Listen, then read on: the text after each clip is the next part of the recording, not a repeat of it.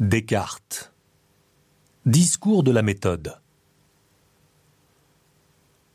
J'ai été nourri aux lettres dès mon enfance, et parce qu'on me persuadait que par leurs moyens on pouvait acquérir une connaissance claire et assurée de tout ce qui est utile à la vie, j'avais un extrême désir de les apprendre.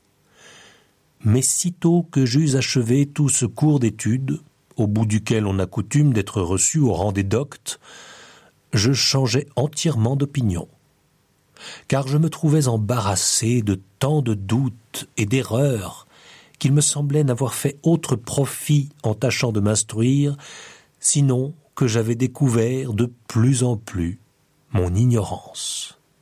Et néanmoins, j'étais en l'une des plus célèbres écoles de l'Europe, où je pensais qu'il devait y avoir de savants hommes s'il y en avait en aucun endroit de la terre. Descartes.